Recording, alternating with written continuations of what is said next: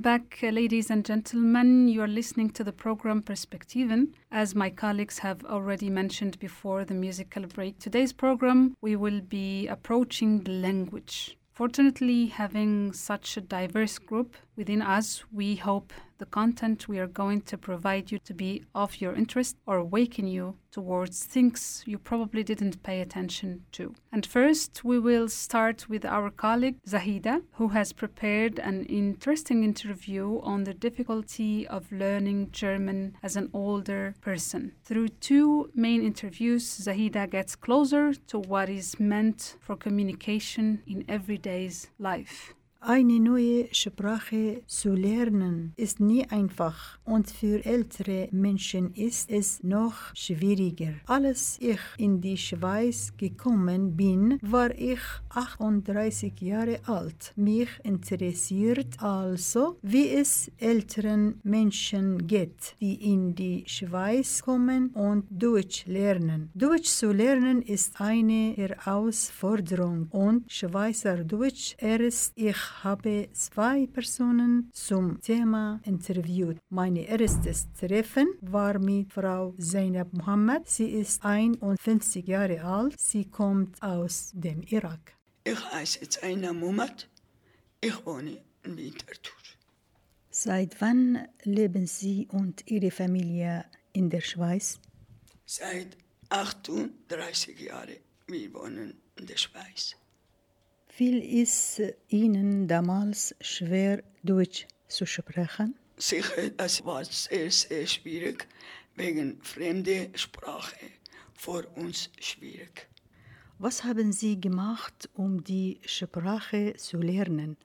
Haben Sie Deutschkurs besucht? Ja, Pro Woche einmal, zweimal oder dreimal?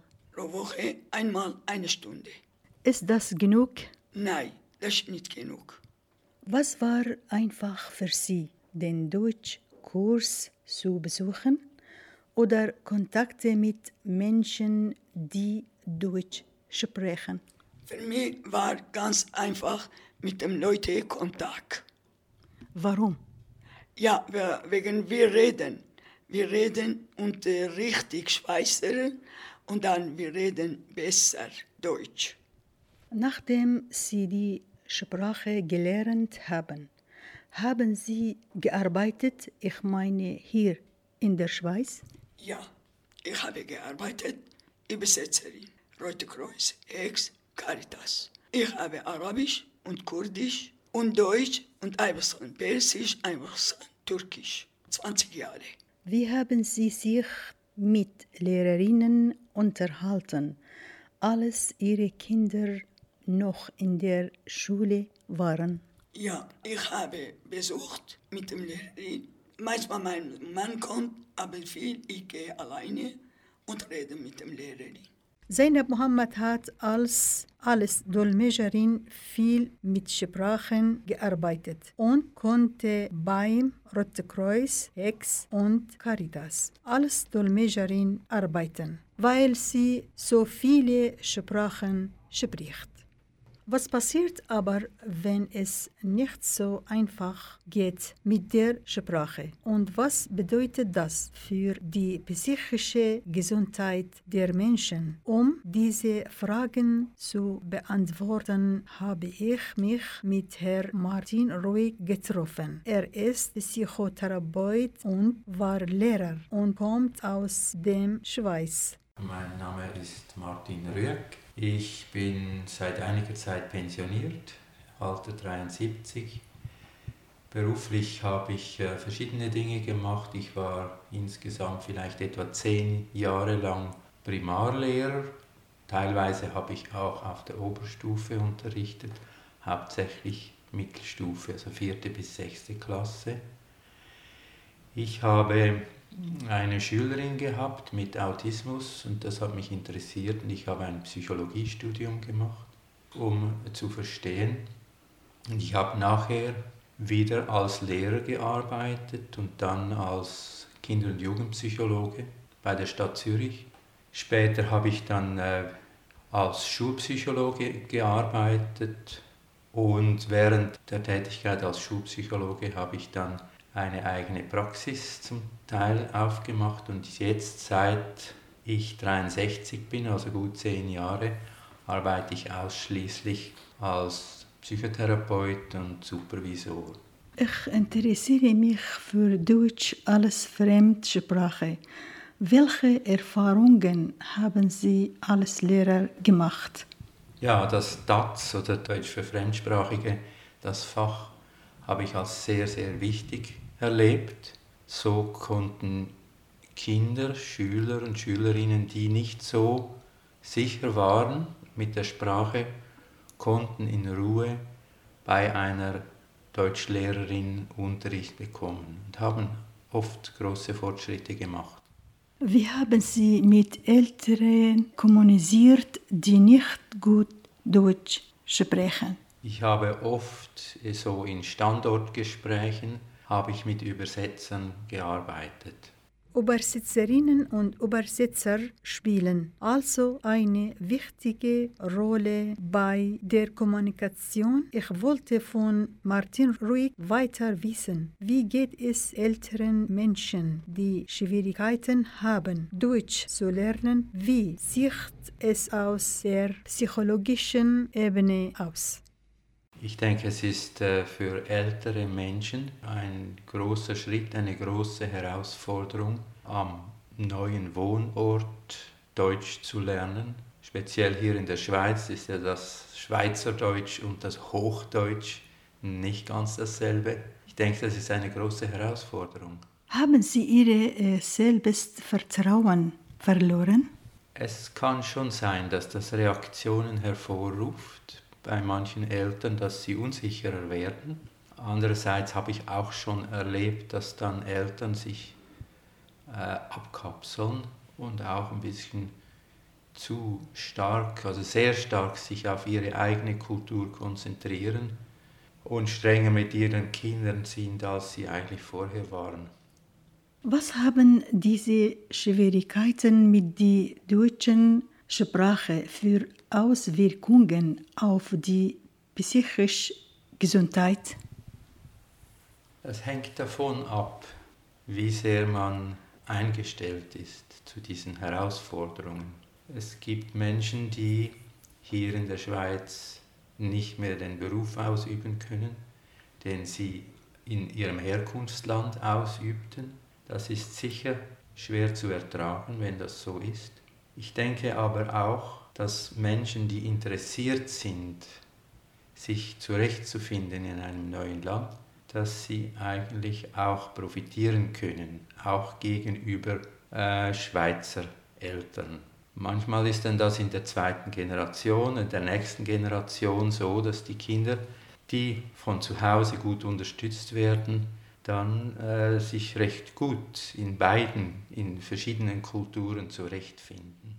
Haben Sie alles Psychotherapeut-Tipps für ältere ausländische Menschen, die Probleme mit der Sprache haben? Ich denke, wenn Sie mit Ihren Kindern oder da sind, dass Sie sich auch Mühe geben, trotzdem die Sprache zu lernen, so in einer Art Vorwärtsbewegung bleiben, dass Sie Fortschritte machen, dass und dass sie sich nicht zurückziehen und abkapseln. Ich denke, das ist ein wichtiger Teil für die nächste Generation, dass die offen bleibt für beide Seiten, für die Seite der Schweiz und für die Seite des Herkunftslandes. Das waren Zainab Mohammed und Martin Ruig zum Thema Sprache lernen im Ältere was meint ihr dazu, Leila und Shecha? Wie einfach geht es mit dem Deutsch und dem Schweizerdeutsch? Leila, go ahead, please, because my Deutsch is, is poor in both, in both ways. Ja, Schweizerdeutsch ist äh, sehr schwierig. aber äh, jetzt, äh, ich verstehe schon, aber äh, ich kann nicht sprechen. Und äh, Hochdeutsch ist jetzt ist für mich okay. Äh, ich habe Deutschkurs besucht und äh, ich habe äh, viele Kontakt mit den Leuten und äh, ja, deshalb kann ich schon Hochdeutsch jetzt. Aber Schweizerdeutsch ähm, ist ein bisschen schwierig. Ich kann schon verstehen, aber ich, ich konnte nicht sprechen. Uh, yes, because I also see that even if you do a course in Hochdeutsch and then you try to understand the people who speak in, in uh, Swiss German, sometimes that I find that difficult. So for you to learn the language and um, it's not only going to do courses but also go outside and speak with the, native people. I find that really interesting. Okay, so now we've heard um, English, German, Swiss German, ein bisschen Arabic, Kurdish. So let's listen to some Spanish melodies and Ana Tixos. Somos Sur.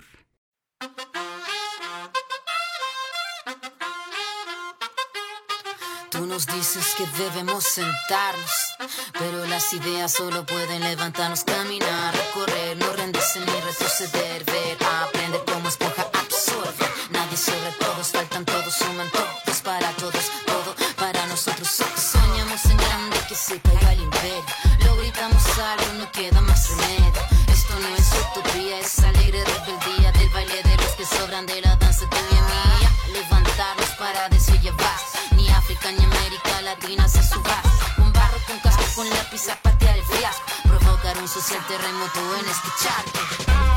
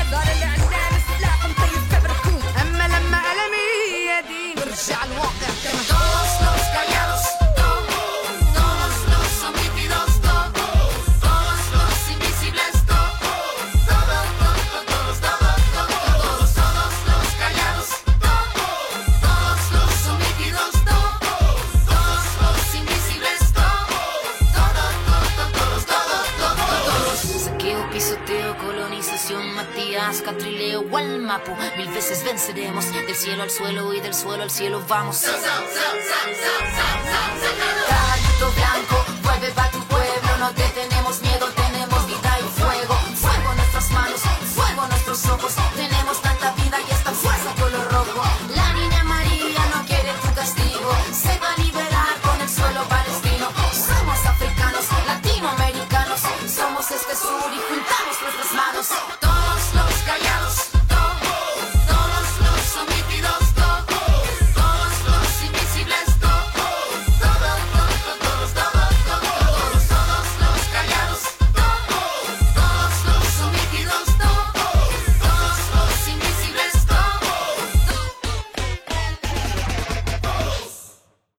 Dieser kurzen musikalischen Pause hören wir einen Beitrag von Leila. Sie hat mit drei Menschen aus Afghanistan gesprochen, wie es für sie ist, Deutsch zu lernen. Dann sie musste flüchten. Der Krieg herrscht im Afghanistan seit 40 Jahren. Er resultierte in Auswanderungen der Jugendlichen und Erwachsene. Ich sprach mit einem Jungen, der heißt Said Roman Said, 21 Jahre alt, der aus Afghanistan in die Schweiz geflohen ist. Auf seinem Fluchtweg ist er zuerst in den Iran, dann Türkei, von dort nach Italien und von Italien kam er in die Schweiz. Er ist wohnhaft im Asylheim Biberhof, Kanton Schwyz. Er sagte, er habe nur Sprachproblem und wolle sie lernen, er wolle ein Fahrlehrer werden und dadurch der Schweiz dienen.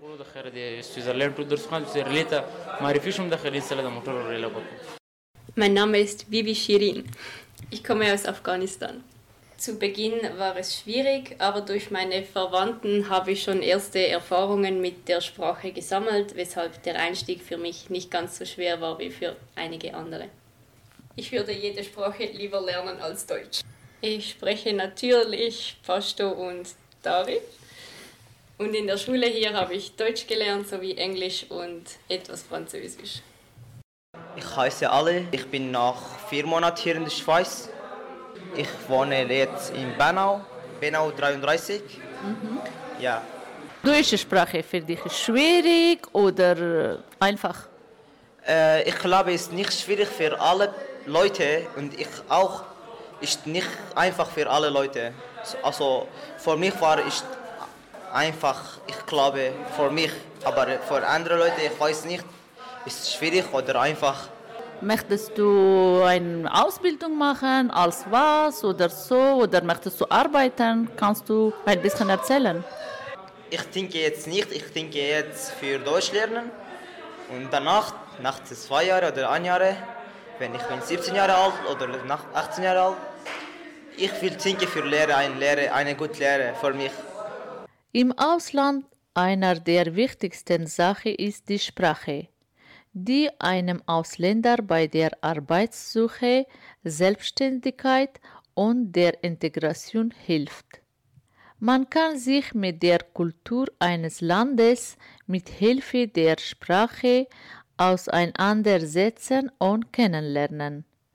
Glücklicherweise existieren viele Seiten und Kanäle, die man für die Sprache nutzen können.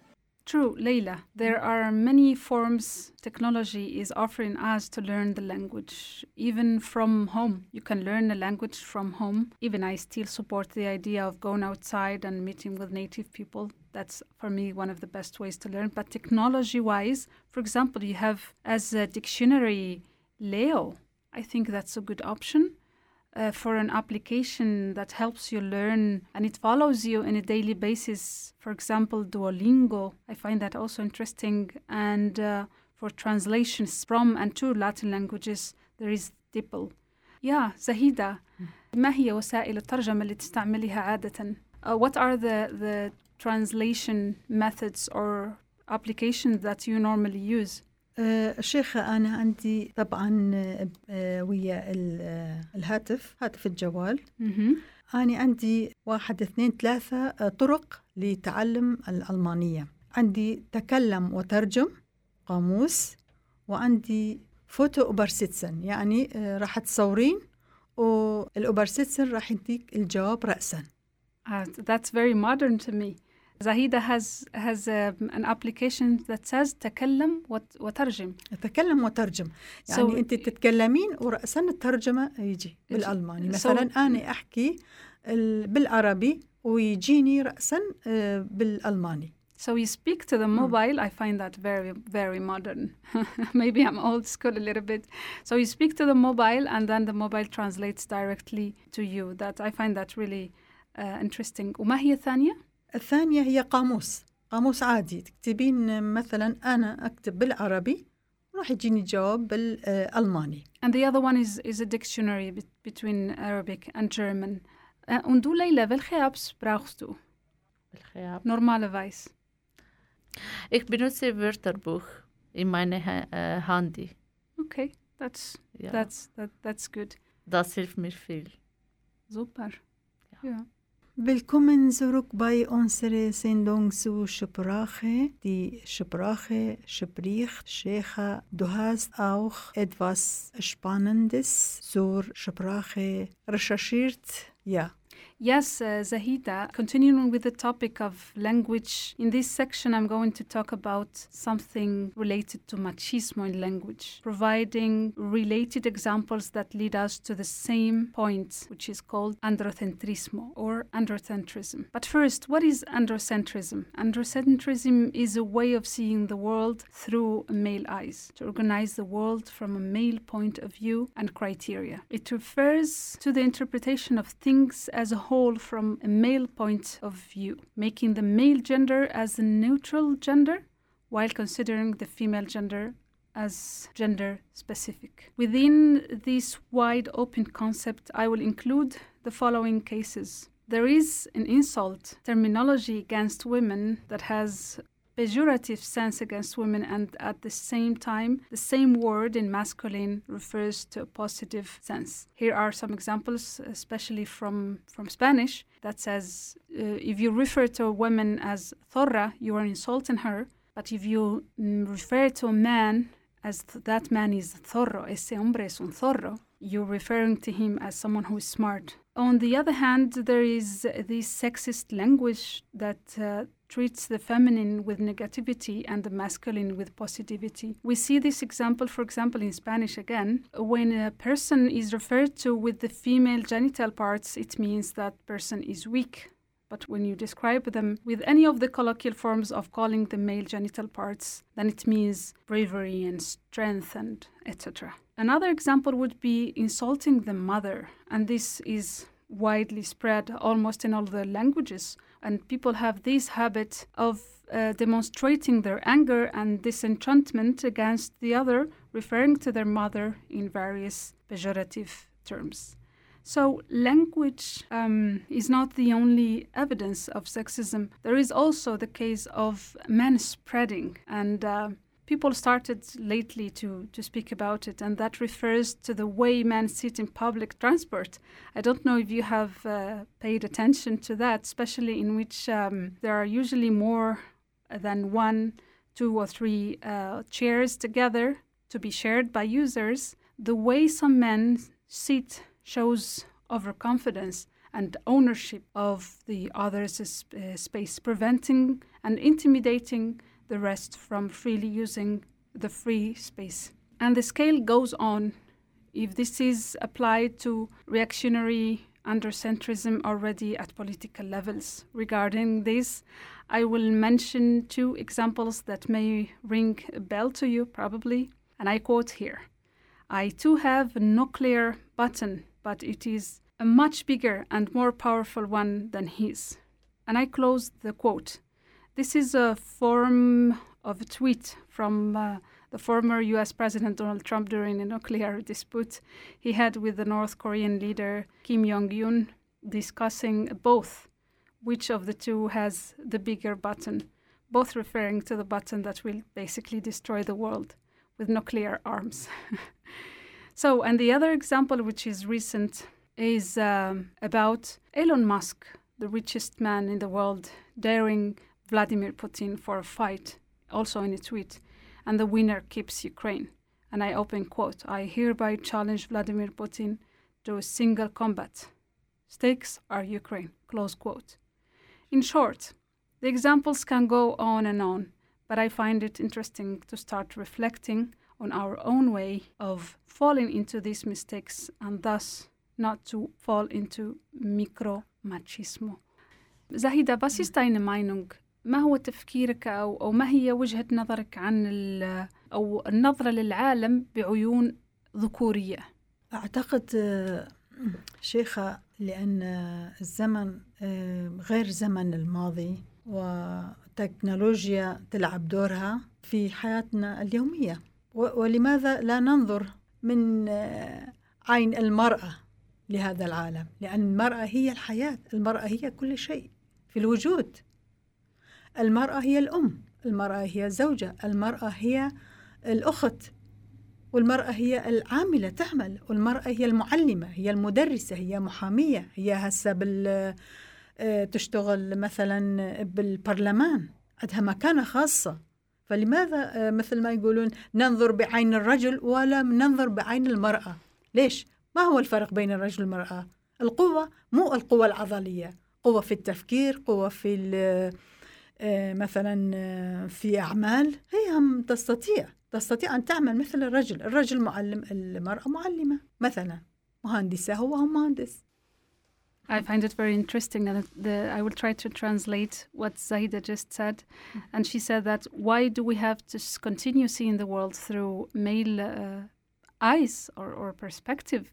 Why the woman is also a teacher, the woman is the mother, the woman is the daughter, the woman is the sister, the woman is works in parliament. The wom- why do we have to continue looking at the world through the male point of view? Unsere Kollegin Mahtab Tame hat mit Carla Scher ein Interview über die sprachliche Diskriminierung gemacht. Carla Scher hat Linguistik studiert, unterrichtet Deutsch als Fremdsprache und denkt, alle Formen der Diskriminierung müssen abgebaut werden. Wir hören einen Teil des Gespräches. Das ganze Interview ist bei Fox Mundi auf Radio Rabi ausgestrahlt worden. Wie kann eine Sprache diskriminierend sein? Ist überhaupt der Satz richtig formuliert, wenn wir äh, sagen, eine Sprache diskriminierend ist? Ja, die Frage oder der Satz, den du genannt hast, ist vielleicht ein bisschen provozierend formuliert und vielleicht kann es auch ein bisschen schwierig werden, weil wenn wir wenn wir sagen, eine Sprache ist diskriminierend oder nicht diskriminierend, dann ist das das klingt so definitiv. Aber natürlich kommt es auf die Sprecher einer Sprache an. Und genau, es es kommt darauf an, wie die Sprecher die Sprache verwenden, ob sie diskrimi diskriminierend ist oder nicht. Die deutsche Sprache spezifisch ist diskriminierend aufgrund von ihren Strukturen, äh, grammatische Strukturen. Zum Beispiel ist es schwierig, eine geschlechterinklusive Sprache zu formulieren. Und es gibt auch im Wortschatz diskriminierende Begriffe in der deutschen Sprache. Das ist natürlich nicht nur in der deutschen Sprache. Ja. Das kann man auf, auf die meisten Sprachen anwenden oder auf alle Sprachen anwenden. Ähm, vielleicht ist es wichtig zu, zu sagen, dass Diskriminierung ist ein sehr großes Wort, wenn wir Mhm, bei der ja. Sprache sind. Und es ist nicht nur etwas, das wir sprachlich diskutieren müssen. Darum Mhm. ja, gibt es sehr viele Aspekte, aber die Sprache ist ein Aspekt davon. Andere Frage ist, welche Faktoren haben den, den diskriminierenden Wortschatz in der Strukturen der deutschen Sprache geprägt? Und es sind eben gena genau diese sozialen Strukturen, gesellschaftliche Strukturen im deutschsprachigen Raum und auch historische Begebenheiten, die die deutsche Sprache beeinflusst haben. Wenn wir von der deutschen oder im deutschsprachigen Raum von Diskriminierung sprechen, dann müssen wir von der Zeit des Nationalsozialismus sprechen. Ähm, diese Zeit hatte einen sehr großen Einfluss auf, auf unseren Sprachgebrauch. Oder auch äh, die Zeit des Kolonialismus, wo sich eben die, unsere Sprache auch verändert hat und auch aktuell die Migrationspolitik zum Beispiel, die einen Einfluss hat auf, auf unsere Sprache, auf die deutsche Sprache. Ja, wir haben über manche Sachen gesprochen. Jetzt möchte ich mehr konkret über Beispiele sprechen. Hast du, Carla, Beispiele von den Wörtern, die diskriminierend sind? Vielleicht als erstes Beispiel, was mir in den Sinn kommt, was für mich sehr ähm, oder sehr spezifisch auf die deutsche Sprache zu diskutieren ist, ist äh, der Be Begriff Ausländer, Ausländerin, weil es sehr speziell ist in der deutschen Sprache. Dieser Begriff besteht neben dem Begriff Fremde, Fremder und in, in vielen europäischen Sprachen werden diese beiden Begriffe nicht unterschieden. Also es gibt einen Begriff für Menschen, die ins Land kommen, vereinfacht gesagt. Und in der deutschen Sprache gibt es eben diese beiden Begriffe. Zudem, wenn wir uns überlegen, was Ausländer bedeutet, aus dem Land, ist das schon an sich eigentlich diskriminierend. Und es gibt den Gegenbegriff von Ausländer ist Inländer. Und genau, das ist so die, die Bedeutung des Wortes. Und dann geht es natürlich noch viel weiter. Zum Beispiel, wer verwendet diesen Begriff, in welchem Kontext, wer definiert die, die Bedeutung oder wem dieser Begriff zugeschrieben werden kann und, und wer nicht. Ja, das sind dann mehrere Ebenen, die, die zu beachten sind. Eben das, was du auch am Anfang gesagt hast, es kommt natürlich immer auf den Kontext an. Mhm. Carla, gibt es auch die Wörter, die zum Beispiel Rasse? Wolltest du auch da, darüber ein bisschen erzählen? Ja, Rasse ist ein Wort, das eigentlich verwendet wurde äh, in der Biologie, also um Tiere oder Pflanzen zu unterscheiden zu können und dann missbraucht wurde im Sinn von, es wurde, es gab eigentlich eine, eine Bedeutung, eine Bedeutungsübertragung und der Begriff Rasse wurde auf Menschen angewendet, was äh, überhaupt keinen Sinn macht, weil es keine biologischen Menschenrassen gibt. Also es gibt eine Rasse, so und nicht verschiedene. Und der Begriff wurde äh, stark missbraucht, um eben bestimmte Menschengruppen ähm, abzugrenzen. Und äh, gibt es noch äh, die Worte von Nazi-Zeit in deutscher Sprache? Äh, sicher gibt es. Äh, verwendet werden diese Worte noch? Ja, also es gab eben, wie ich gesagt habe, äh, von den Nationalsozialisten wurde die Sprache äh, sehr bewusst verwendet. Es gab eine, eine sehr starke Umstrukturierung, die auch ähm, bewusst in den Schulen zum Beispiel so ge gelehrt wurde. Und gleichzeitig war aber eben das Bewusstsein für diese Sprache auch da in der Gesellschaft. Das heißt, nach dem Krieg wurde auch bewusst, wurden, wurden bestimmte Begriffe, bestimmte Wörter wieder gestrichen aus den Wörterbüchern ähm, was ich hier sehr spannend finde, ist, dass zum Beispiel, ich denke, in, in Deutschland ist das Bewusstsein sehr viel größer als in der Schweiz. Weil ich glaube, so in der Schweiz ist so die Idee, dass wir, dass wir neutral sind, dass wir nichts mit der, mit der Nazi-Zeit am, am Hut haben, aber wir verwenden die Sprache auch. Und es gibt sicher noch Begriffe aus dieser Zeit, die vielleicht mehr oder weniger problematisch sind. Es kommt auch äh, darauf an. Normalerweise ist das, wenn, wenn, wenn wir im Alltag einen Begriff verwenden, das in der äh, Zeit des Nationalsozialismus entstanden ist, dann Kannst zum du Beispiel. mit Beispielen ähm, erzählen? Ein Beispiel, das in der Alltagssprache verwendet wird, ist asozial. Und asozial wurde von den Nationalsozialisten sehr stark verwendet in der Propaganda, um eben andere Menschengruppen zu degradieren.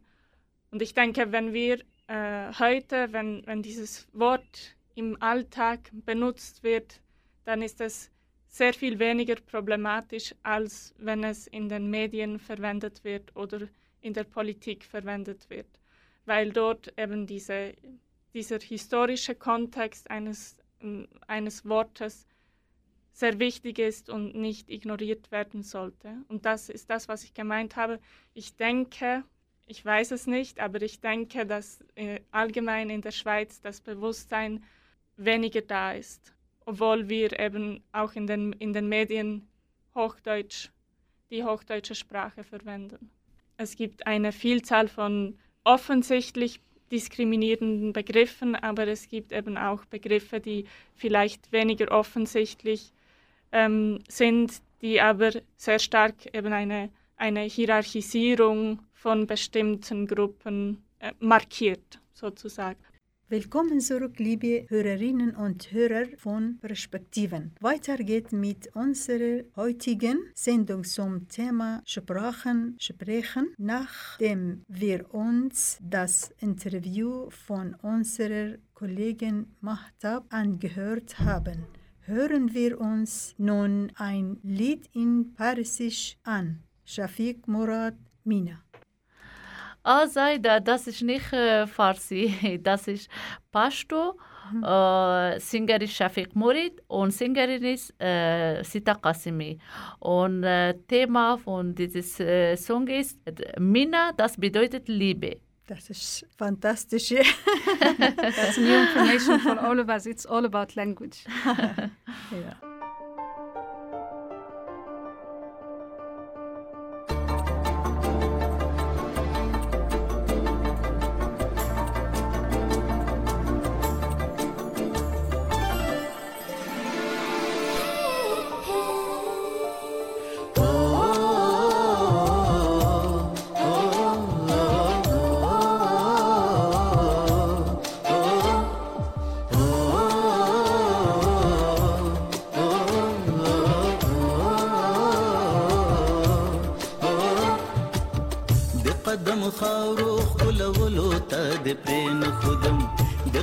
قدم خاورو خلولو ته د پرین خودم.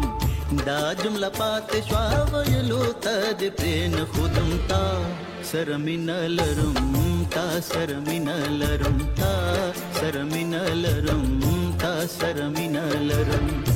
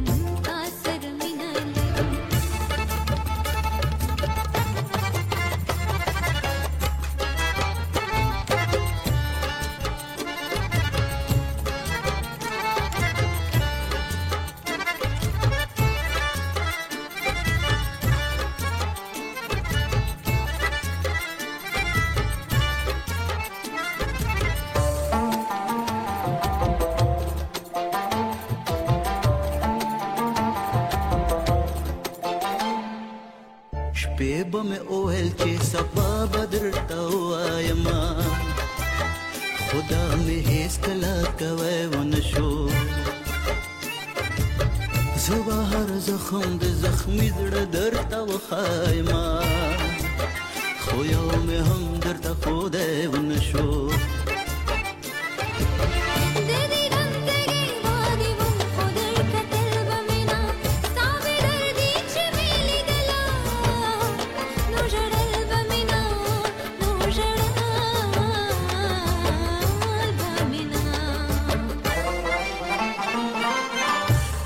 چې اوخ کو تو یو لوت د پرین خودم ته وې چې اوخ کو تو یو لوت د پرین خودم دا جمله پاتې شوا و لوت د پرین خودم تا سرمن لرم تا سرمن لرم تا سرمن لرم تا سرمن لرم د قدم خاورو خپل ولوت د پرین خودم د قدم خاورو خپل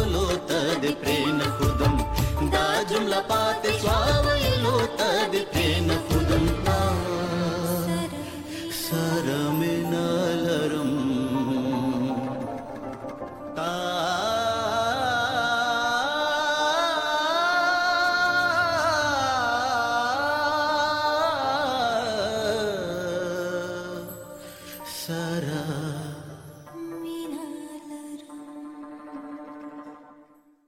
Welcome back, dear listeners, continuing with our program Perspektiven.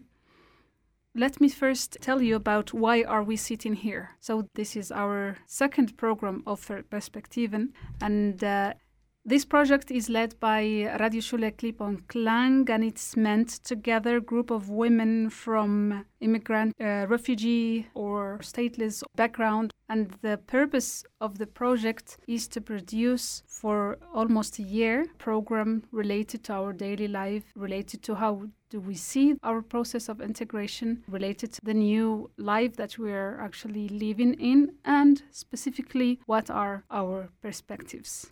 And now it's the turn to present another segment from our colleague Blanca Maria Müller Lagunes from Radio Lora, and she will speak about another aspect of language the non verbal.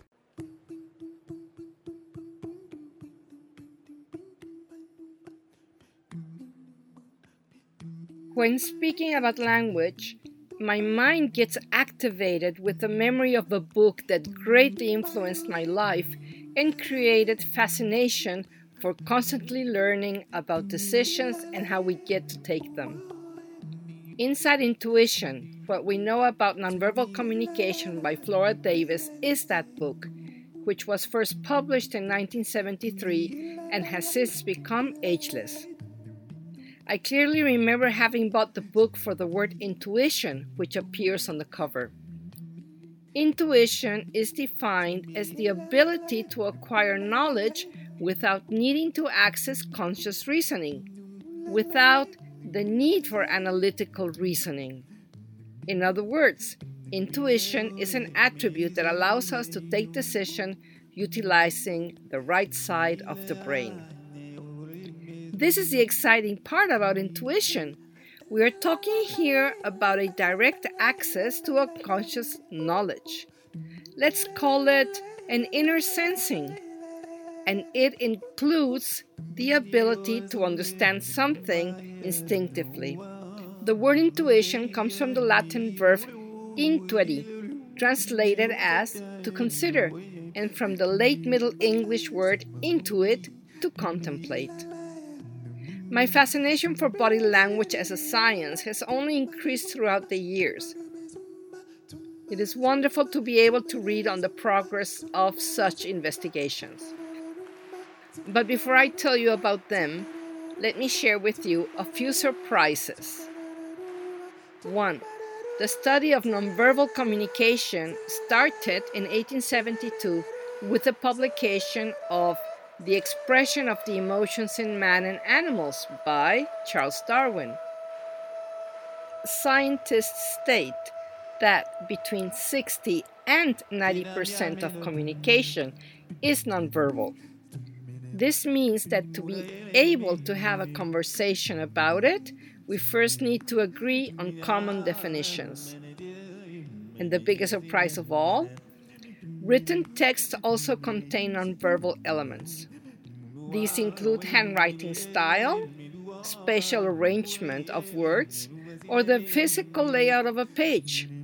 Now, my question is in this age of keyboard input devices, how do you account for nonverbal elements in computer generated text? I imagine that new indicators will include the chosen fonts and the layouts. Let's now talk about communication. Communication is a system of understanding that is based on the reading of signs, which may or may not be verbal. Verbal communication is one where the message uses words spoken or written. And nonverbal communication can be quickly defined as the language of gestures. So, what comprises nonverbal communication? Movements of the body that include how you stand, how you walk, your hand gestures, and how one person looks at another. Facial and tactile expressions like uh, smiles or me touching you. Audible expressions without words. Personal space. Personal appearance and accessories. And silence. Yes, silence.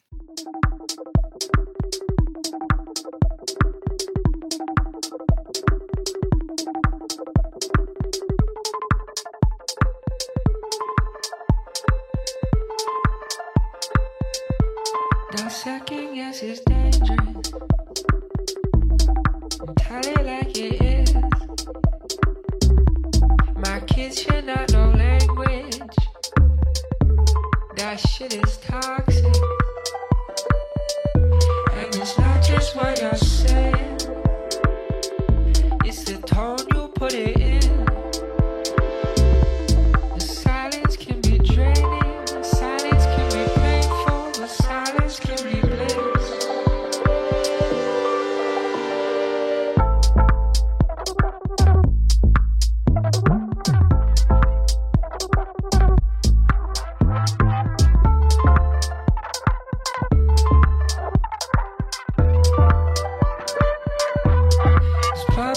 especial.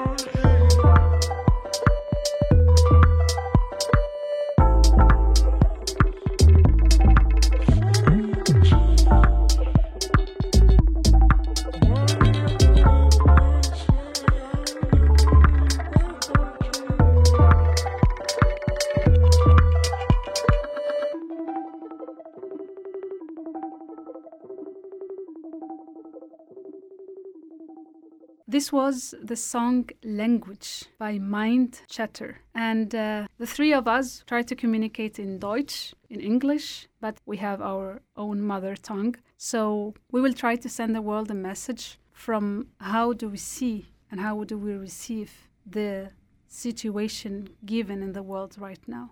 So, Leila, can you please send a message to the world in your mother tongue and tell us first what is your mother tongue? Meine Muttersprache ist Pashto und ich äh, sage diese Message auf Pashto. په آخر کې زما پیام د نړۍ ټولو عزتمنو خلکو ته که مسلمان ده که هندو ده که عیسوي ده او که په هر مذهب ده چې نور جنگ بس کړي نو ټول باید لاس یو بل ته ورکړو یو بل سره مرسته وکړو او د ښکلې نړۍ ویجاړه نه کړو ځکه موږ بیا د نړۍ ته نه راځو نو ځکه باید له ژوند څخه په مثبته توګه خوند واخلو I, I didn't understand the word, but I feel the energy from you. But can you please say that in, in German? Äh, ja, sicher. Am Ende möchte ich sagen, für alle Leute, die in der Welt leben, äh, wenn muslimisch oder Hindu oder Christen oder für wer, welche Religion hat, ich sage für alle Leute, Krieg ist fertig. Bitte machen Sie nicht mehr Krieg. Das bedeutet, wir sind alle Leute, wir sind wie Schwester und Bruder. M machen Sie nicht mehr in der Welt Krieg, bitte. Äh, helfen Sie einander und die schöne Welt bleibt so schön wie ist. Machen Sie nicht bitte das kaputt. Bitte genießen Sie dieses schöne Leben. Danke vielmal, Leila. Bitte schön, Sheikha, bitte. That's I hope I hope those who have uh, the power of controlling the world could listen to you. And uh, what about you, Zahida? Welche ist deine Message? Und auch welche ist deine Muttersprache, bitte? Ja, meine Muttersprache Kurdisch.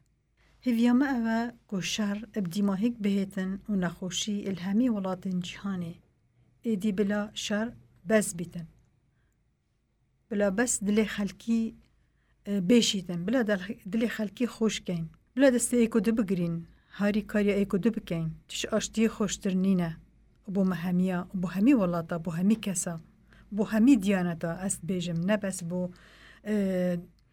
وڵاتێکی یانجی دیانەتێکی بۆ هەر دیانەتێکی هەبیتن سر ڕووی عردی مدوێتن ئاشتی بو هەمیە بیتن و خەک ئیدی وەستە ئەبێ ویشاری و وان ظروفت نخوش.